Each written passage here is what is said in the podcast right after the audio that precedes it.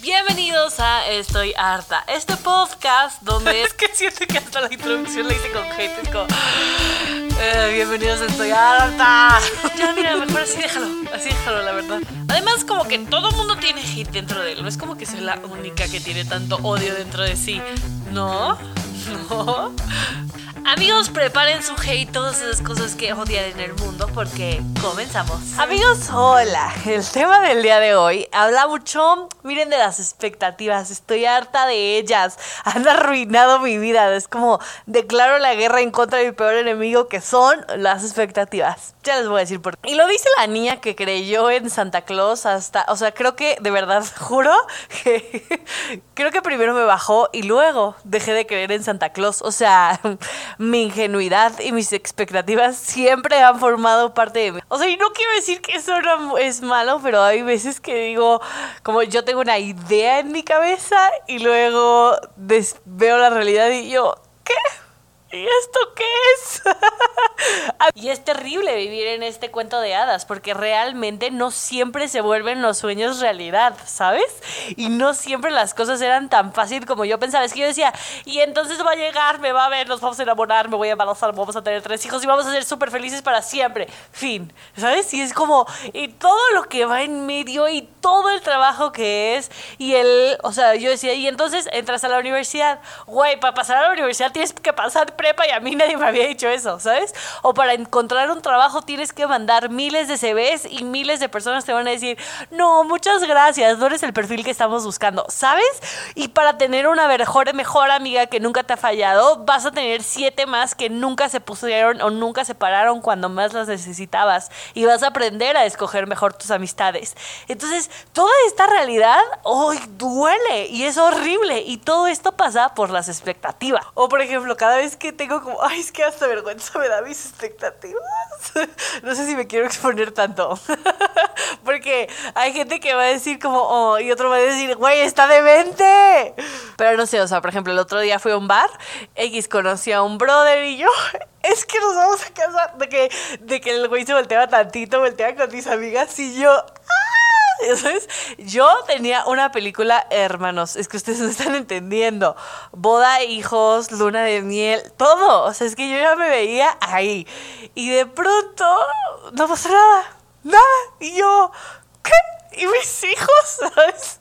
Porque claramente yo era la niña que cada vez que viajaba decía, es que voy a ir a comprar el pan.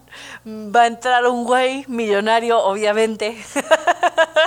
Me va a voltear a ver y va a decir, es que eres tú. Y le voy a decir, sí soy yo. Y entonces nos vamos a casar y vamos a tener muchos hijos juntos y va a ser todo perfecto. Y la verdad, la vida no es así.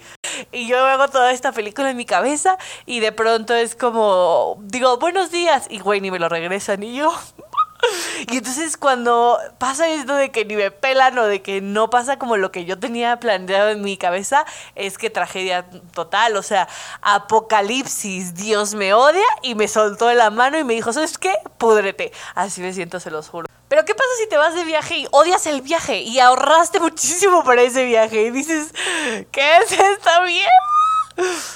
O tienes una relación o una amistad que tú tenías esta expectativa que ibas a durar a los 50 años, pero tienes 30 y la volteas a ver y dices, güey, ni te topo, o sea, no tenemos ya nada en común.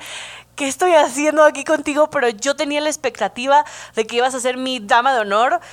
Ya no tienes que ser mi dama de honor, mejor corto la relación, ¿qué haces? Y todo es esto gracias a las expectativas que nos ponemos de la cabeza, ¿sabes? Entonces como que de verdad yo crecí en un mundo donde lo mejor, o sea, sí, tú te pintabas el mundo como que iba a ser siempre increíble, siempre impresionante, pero la realidad es que la vida no es tan bonita, ¿sabes? O sea, a veces es un asco y dices, ya no quiero. Y tienes ganas de ponerte a chillar o dices como, "Eh, si esto era lo que quería, prefiero no. Es como cuando vas a un restaurante que tenías muchas ganas de ir, vas, pides el plato que siempre ha estado en Instagram, te lo comes y dices, güey, está horrible. ¿Sabes? Y estás pagando 700 pesos por eso. Y dices, ¿qué mierdas? Y entonces como que me pregunto, o sea, ¿qué tan buenas son las expectativas? ¿Qué tanto te ayudan a ti como a aprender a manejar las cosas? Y creo que he llegado a la conclusión que son muy buenas como para impulsarte a hacer algo o como para no impulsarte a hacer algo, pero después tienes que dejarlas ir porque es que de verdad... Pero también sé que sin ellas no sería quien soy. También sé que sin mis expectativas y mis sueños tampoco, ya sabes, como que llegaría a esto.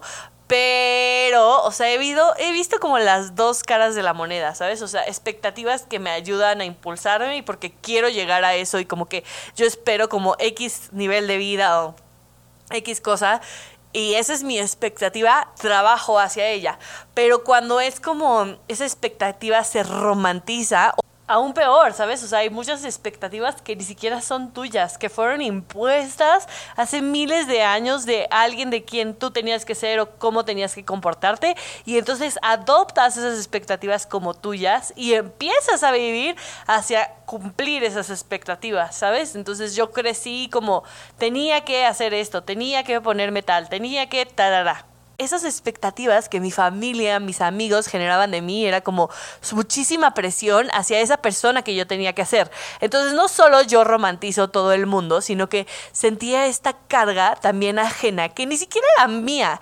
Y las expectativas de las demás son infinitamente insaciables. Porque siempre puedes ser más bonita, porque siempre puedes sacar mejor calificación, porque siempre te puedes ver mejor, porque siempre puedes ser más flaca o porque siempre, ¿sabes? Entonces siempre era algo más que podía hacer y yo era como, pero ya dejamos a donde dijimos, ¿por qué más? Es horrible, horrible. Y es muy duro también como vivir a las expectativas de los demás porque ni siquiera estás cumpliendo algo que tú busques o que tú quieras sino que solamente estás buscando como la satisfacción de la otra persona. Y ojo, o sea, genuinamente no creo que ni mi familia, ni mis amigos, ni nadie de ellos haya querido como tener expectativas que me dañaran, ¿sabes? O sea, sino que al final no eran expectativas que yo me sintiera reflejada o que yo quisiera o buscara. Entonces, obviamente, al final solamente me lastimaba a mí.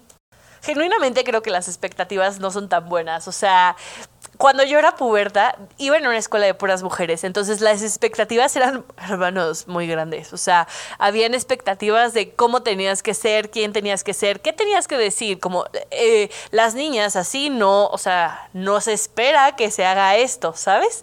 Entonces tú ya tenías como un libro donde te decía un código de cómo comportarte y qué será lo que se espera de ti a corto y largo plazo. Así, literal así lo sentía y era como, ah, no lo podías romper, eso era lo que tenías que seguir, pase lo que pase. Y entonces era horrible porque yo estaba en mi pubertad y no tenía ni idea de quién era, pero sí tenía idea de lo que tenía que hacer para satisfacer como lo que los demás esperaban de mí. Yo tenía como expectativas de cómo vestirme, qué ponerme, cómo hablar, con quién salir, cuánto tenía que pesar, cuánto, o sea, cuánto podía salir. Mm, si salía mucho, mm, no, porque ya no generaba esta expectativa de niña que se daba a desear. Tenía que solamente salir a algunas fiestas y súper selectas para que la gente me extrañara. ¡Nadie me iba a extrañar! Pero yo tenía que hacer como todos estos protocolos por la expectativa de niña que esperaban que yo fuera, ¿sabes?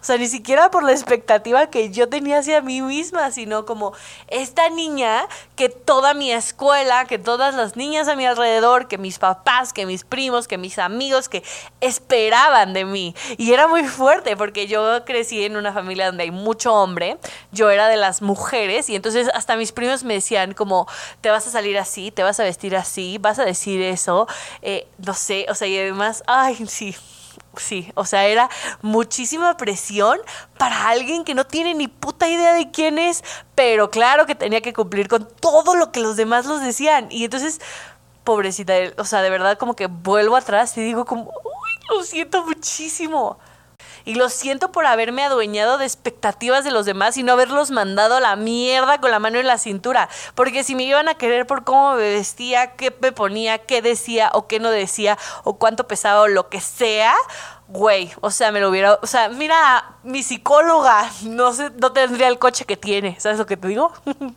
a veces siento que a mi familia le faltaba una muñeca. O sea, no jugó lo suficiente con Barbies y por qué no me dejaban en paz. Y yo de verdad era muy cansado y entonces yo sin tener idea, pues solo seguía eso, pero al final del día decía como, ajá, sí, cumple sus expectativas, pero ¿y las tuyas? ¿Y lo que tú querías? Adiós a la mierda, no creo. Pero me cansé de tener como y de idealizar todo esto porque literalmente a la única persona que defraudaba y la única persona que se sentía mal al final era yo, ¿sabes?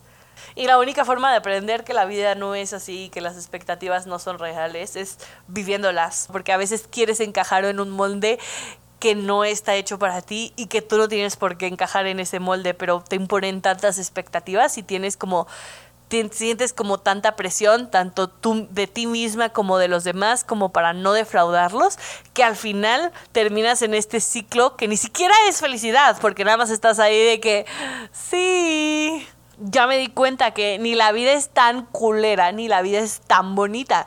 O sea, es como a veces y a veces y obviamente sigo romantizando todo y obviamente voy a seguir soñando de que todo va a pasar increíble o que todo va a ser una catástrofe, pero ya decidí tratar de cacharme cuando estoy viéndolo como en este apocalipsis o este cuento de hadas y también ver la realidad de lo que pasa. Ay, en fin, muchas gracias por escuchar. Nos vemos en el próximo episodio. Yo soy Pamela Nidhis y esto fue Estoy harta.